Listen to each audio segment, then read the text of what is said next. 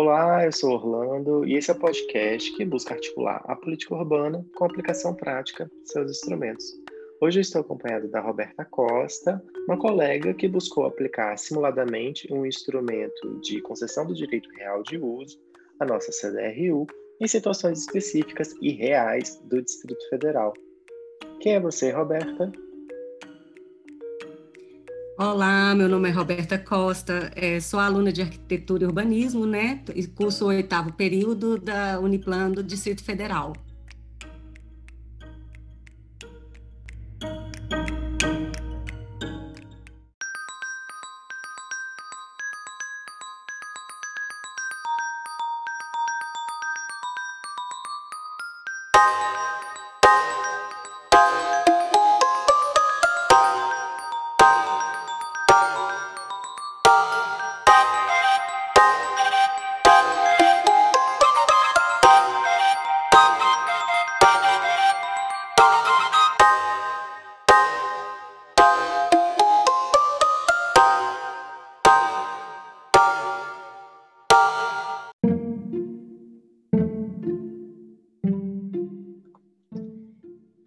Como já informamos, hoje nós vamos trabalhar um pouco sobre a CDRU, a Concessão do Direito Real de Uso, que é um instrumento previsto no Estatuto da Cidade e que tem regulamentação em muitos municípios, inclusive no Distrito Federal. Roberta, o que é a CDRU?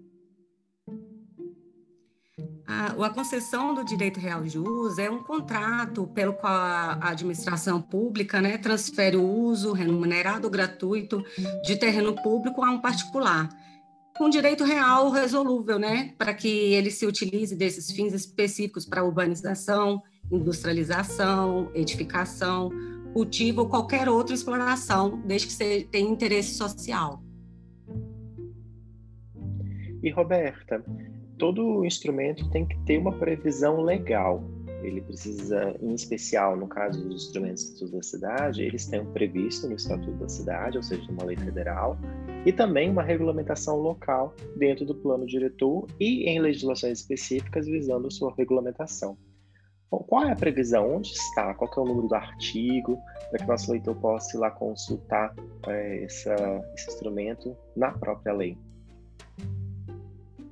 Bem, Orlando, é no ponto de vista da legislação federal, esse esse instrumento ele, ele também está na Constituição Federal, né, de 88 no, no, para, no artigo 183, parágrafo 1 onde fala lá de novas condições de aquisição do domínio do uso do bem, do bem, né, de forma para é, ficar ratificado, entendido os, bens públicos não, que não são sucateáveis, que têm o direito de uso, etc.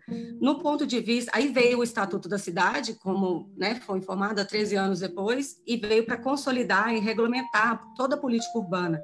E o CDRU veio citado no, no artigo 7 do Estatuto. Né? Só que como ele é, cada legislação local também tem que estar tá especificado, aqui no DF, ela assim, o, o CDRU, ele fica na Lei Complementar número 755 de 2008, que regula a concessão do direito real de uso e a concessão de uso de áreas públicas aqui no Distrito Federal. Ótimo. E, Roberta, a gente sabe que todos os instrumentos do Estatuto da Cidade eles só fazem sentido quando aplicados em uma política urbana, dentro de um contexto, seja territorial, ou institucional, ou burocrático específico. É, existe, então, de certa forma, um potencial. O instrumento tem um potencial para ser aplicado em um contexto, mas não tanto em outros contextos. Inclusive, às vezes, quando a gente aplica de forma equivocada, a gente pode até gerar ou uma deformação da política urbana ou até um próprio prejuízo para com a cidade. Então, em qual contexto o instrumento da CDRU é mais potencial para ser aplicado? É, ele tem um, assim, um potencial para ser aplicado é, na questão administrativa, né, do patrimônio da administração, para proteger o patrimônio da administração de alienação de bens públicos, é, é, pra, do jeito que não seja vantajoso para a instituição, né, para o Estado. Além do mais, é, o, o concessionário não fica livre para dar qualquer uso e destinação do jeito que lhe convier mas o contrário disso, ele vai ser obrigado a destinar o, ao fim estabelecido em lei. E mantém, assim, resguardado o interesse público, né, que originou a, concessão real de uso. A, a, gente tem que entender que a CDRU não, é, não tem que ser boa só para o Estado ou para o agente privado. Ela deve cumprir uma função para toda uma sociedade, né, trazendo benefícios para os grupos sociais. É, ela também permite, a CDRU, que o Estado, é, quando não tem condições de ocupar algum imóvel, ou ele não tem interesse de ocupar, embora o estoque de patrimônio é também vantajoso para o Estado, é, ele consegue ter um controle de regular, até com isso, o mercado imobiliário, é, ele acaba que, às vezes, quando está sendo subutilizado, né, pode vir trazer prejuízo para o adensamento, para a eficiência do sistema urbano porque ele está ali subutilizado e, na verdade, ele está tomando um pouco o sistema urbano ocioso e mal funcional, né? Então, quando ele permite que o imóvel seja ocupado pela iniciativa privada, ele permite o adensamento e a melhora desse sistema urbano. É claro que, primeiro, a gente não deve permitir construir qualquer coisa, né? No caso, tem, tem as leis específicas para poder de uso. E o segundo ponto é que também tem que ser relevante é uma questão do interior do próprio instrumento, que na medida que o Estado concede e não vende, o Estado ele consegue ter esse, essa questão do controle, né, do maior controle da ocupação do agente privado, porque dentro disso vai existir o contrato, que ele tem que dizer exatamente quais são as regras de ocupação, e é muito comum o próprio Estado elaborar né, o projeto de arquitetura como é o caso é, do, do, da, da proposta do, da implementação do, do, meu estudo, através do CDRU. E, então, isso vai garantir que aquela terra ali vai cumprir realmente a função social, para que a concessão foi, foi cedida. Perfeito. Então, de certa forma, na leitura que a Roberta nos traz, minha interpretação é de que não é possível a gente é, definir um lugar potencial que seja homogêneo para todos os municípios.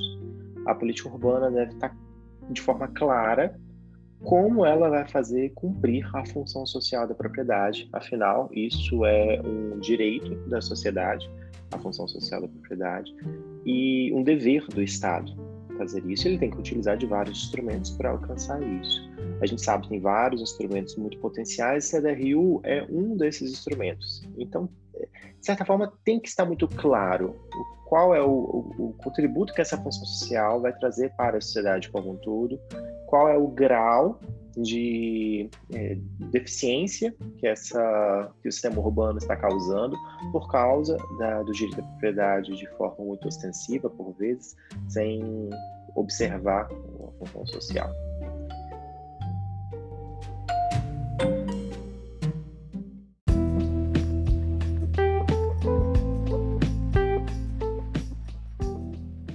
Roberta já disse, então, ela buscou aplicar esse instrumento da, do CDRU para fazer cumprir a função social em uma determinada região aqui do Distrito Federal. Estou super curioso para saber quais foram os resultados alcançados. Roberta, o que, que você alcançou com a aplicação simulada desse instrumento? Pois é, professor. Eu, como moro aqui em Águas Claras, a região administrativa do Distrito Federal, eu resolvi realizar um estudo para implementar a CDRU, ah, para a, implementação de uma feira permanente em, aqui numa área desocupada, que no caso é um parque urbano, e esse terreno, por ser um parque urbano, permite é, a construção de equipamentos de ordem coletiva, que é o caso em questão, né? E, e aí eu fiz essa, essa esse estudo para a implementação dessa feira, né? E nessas pesquisas que eu estava fazendo através do instrumento CDRU, o interessante ah, é que quando a gente faz a concessão do direito real de uso, quem irá arcar com o custo do projeto não será o governo, e sim um, um, o concessionário. Então, por causa disso, o concessionário terá o custo de entrar com uma, é, de, entrará com uma contrapartida, né? No caso da feira, eu, né, a associação dos feirantes ganharia concessão, construiria por meio de financiamento, né, pagaria um financiamento por um banco, por exemplo, e quando aquele concessionário que não passasse os 30 anos, que é o prazo aqui do Distrito Federal, não tivesse mais interesse, né, saísse da feira, quisesse sair da feira, a feira iria continuar lá. Então, ela seria um, uma é, como é que eu posso dizer? Essa seria o, ali continuando um patrimônio final para o Estado, né? E ele acabaria ganhando com isso, porque até mesmo o gasto de um projeto, o custo do projeto de uma feira, pelo que eu pesquisei na, na, na tabela do CUB, não é tão alto, relativamente baixo, né? Na faixa de 2 milhões e 700 por aí, a, o custo de projeto. Sem contar os outros ônus, que é lógico que tem é, de contrapartida, né? Para ser considerado é, nos cálculos que foram, o, além do custo da obra, a manutenção condominal, que vamos supor, na, em média, uns 200 mil reais, fora os impostos, né, e os pagamentos de funcionário, etc. Como também tem os bônus, né, que é muito importante, a receita que cada feirante vai ter ali.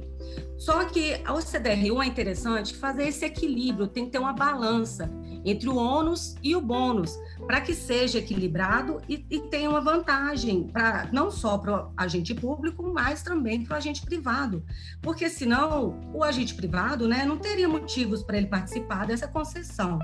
É, foi mais vantajoso, ao meu entender, pelo estudo da CDRU, a depois de todos os, os cálculos né, implementados, de ser cobrado esse valor da contrapartida que é, que é citado no, no contrato, nos primeiros anos, e no primeiro, no primeiro ano, primeiro ano e meio mais ou menos, a associação vai, porque vai ter o tempo de construção do projeto, né? E nesses primeiros, primeiros anos, não tem o, a, a, receita, né? Eles vão estar sem a receita, etc. Então, foi firmado, vamos supor que depois dos, no contrato, depois de três anos a, da assinatura do contrato, seria cobrado até o retroativo, né, do pagamento dessas taxas, da contrapartida, etc. Ótimo.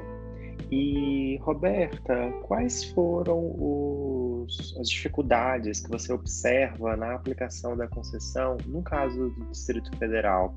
O que, que existe, de certa forma, de, é, de desregulamentação ou falta de observação ali dentro da legislação sobre CDRU no Distrito Federal que limita a sua aplicação? Existe, inclusive? Existe sim, professor. A maior dificuldade em questão é inerente ao próprio instrumento, né? Ele é muito abrangente, então, assim, é difícil ter regras objetivas, né? Regras muito específicas, é, porque se especificar demais, irá acabar que restringir a capacidade do instrumento para ser aplicado, né? E isso dificulta. A, a dificuldade para a aplicação do CDRU é, é essa, justamente essa questão dele poder estabelecer as regras, mas sem elas serem muito gerais, como elas são, para poder ser aplicada caso a caso. Isso impede um pouco que a gente tenha, que tenhamos né, uma objetividade do próprio instrumento.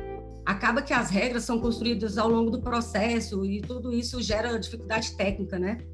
E com isso o Estado tem que ser, ter, é, ser tudo muito mais trans...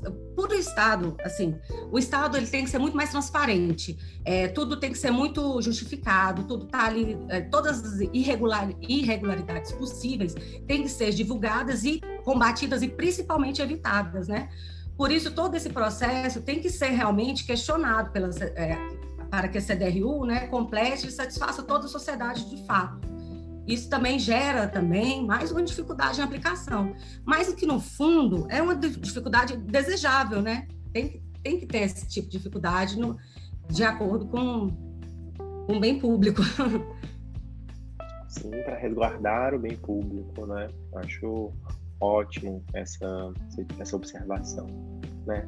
Fato, a aplicação do, da CDRU, ela, se a gente limitar demais, botar regras muito objetivas, a gente limita a sua aplicação e a sua aplicabilidade. Se a gente desregula, a gente permite, mas também gera uma, certos achismos no processo, né? O governo vai estar liberado e o próprio seja privado está liberado para fazer muitas vezes sem observar a sua função principal, que é garantir a, a função social da propriedade. No fim, garantir uma boa eficiência da política urbana. Né? Então, ótimo, Roberta, muito obrigado pela explicação. Mas aí, eu queria saber um pouco mais de detalhes sobre a aplicação de fato.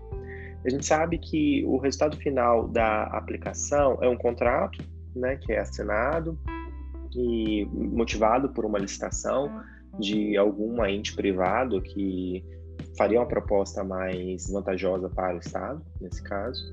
E dentro desse, tanto na licitação quanto no contrato, nós temos uma série de elementos que motivam a compensações, né? tanto para o Estado quanto para a iniciativa privada.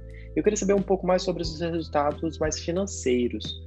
Então, por exemplo, é, o quanto que ficou a contrapartida que a iniciativa privada deverá dar ao Estado? Afinal, e aí botando entre aspas aqui a minha argumentação, a concessão é uma espécie de aluguel né, que, é, que o poder público está cedendo à iniciativa privada.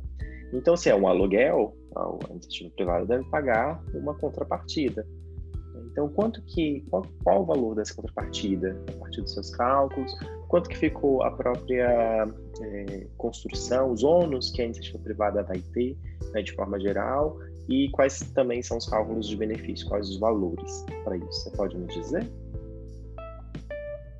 Professor, fazendo por alto, pegando em base a umas feiras que já existem no Distrito Federal, eu consegui, pela área que eu é, tive em mente no projeto, que seria de 3.600 metros quadrados, o custo da obra, aquilo que eu já tinha falado, ficava em torno de 2 milhões 700, 2 milhões 800, né? E o custo de o restante de ônus que teria, que seria manutenção condominal, infraestrutura, né, manutenção da infraestrutura, imposto, pagamento de funcionários, eu joguei por base nas feiras que existem aqui e ficou na, na, numa faixa de uns 280 mil reais. Com a quantidade de feira, porque a gente tem que fazer esse equilíbrio né, entre o ônus e a receita, né, os bônus, e quantidade, vamos supor, da receita que seria entrar, que iria entrar na feira através de mais ou menos, coloquei por alto, umas 50, 50 mais ou menos é, barracas, né, feirantes, é, ficaria na faixa uns 400 mil. Então, assim, ficaria, seria essa contrapartida, né, de 280 mil, que seria os gastos, né, é, junto com as parcelas da, da concessão, e, e seria essa receita, né? Então, assim, seria essa diferença entre 200, 380, 370 por 280 mil. E o prazo de concessão ficou em quanto? O prazo ficou de 30 anos. O limite máximo permitido pela lei local, é isso? Isso, isso. Ótimo.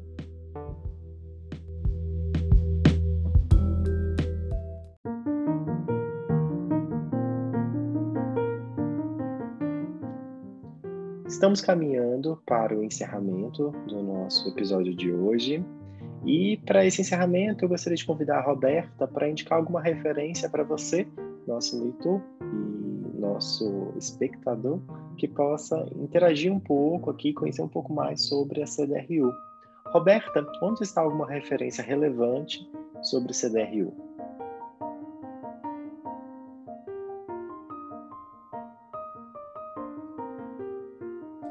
É, bem, professor, a, as referências para pesquisa da CDRU, é, eu tenho para indicar o, o, site do Planalto, né? planalto.gov.br. É, lá tem o decreto-lei, que é o 755. Também tem a Constituição Federal, tem o Estatuto da Cidade. Então, são lugares muito que vale a pena, né? Que é crucial de estar tá olhando o instrumento. Também eu andei pesquisando no caso, para aplicação do meu instrumento, que foi a questão da feira permanente, no site da Sebrae, né, também falo, justamente no, na aba Vale a Pena Ser Feirante, na CD, CDUH, né, do Distrito Federal, e é, na Terra Cap também, aqui do Distrito Federal.gov.br, terracap.df.gov.br.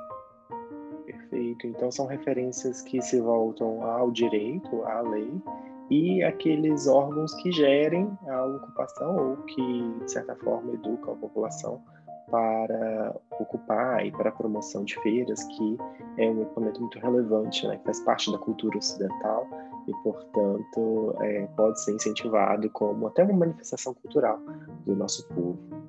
Roberta, muito obrigado pela participação e obrigado em especial a você, nosso ouvinte, por nos acompanhar nesse debate sobre a CDRU. Até a próxima.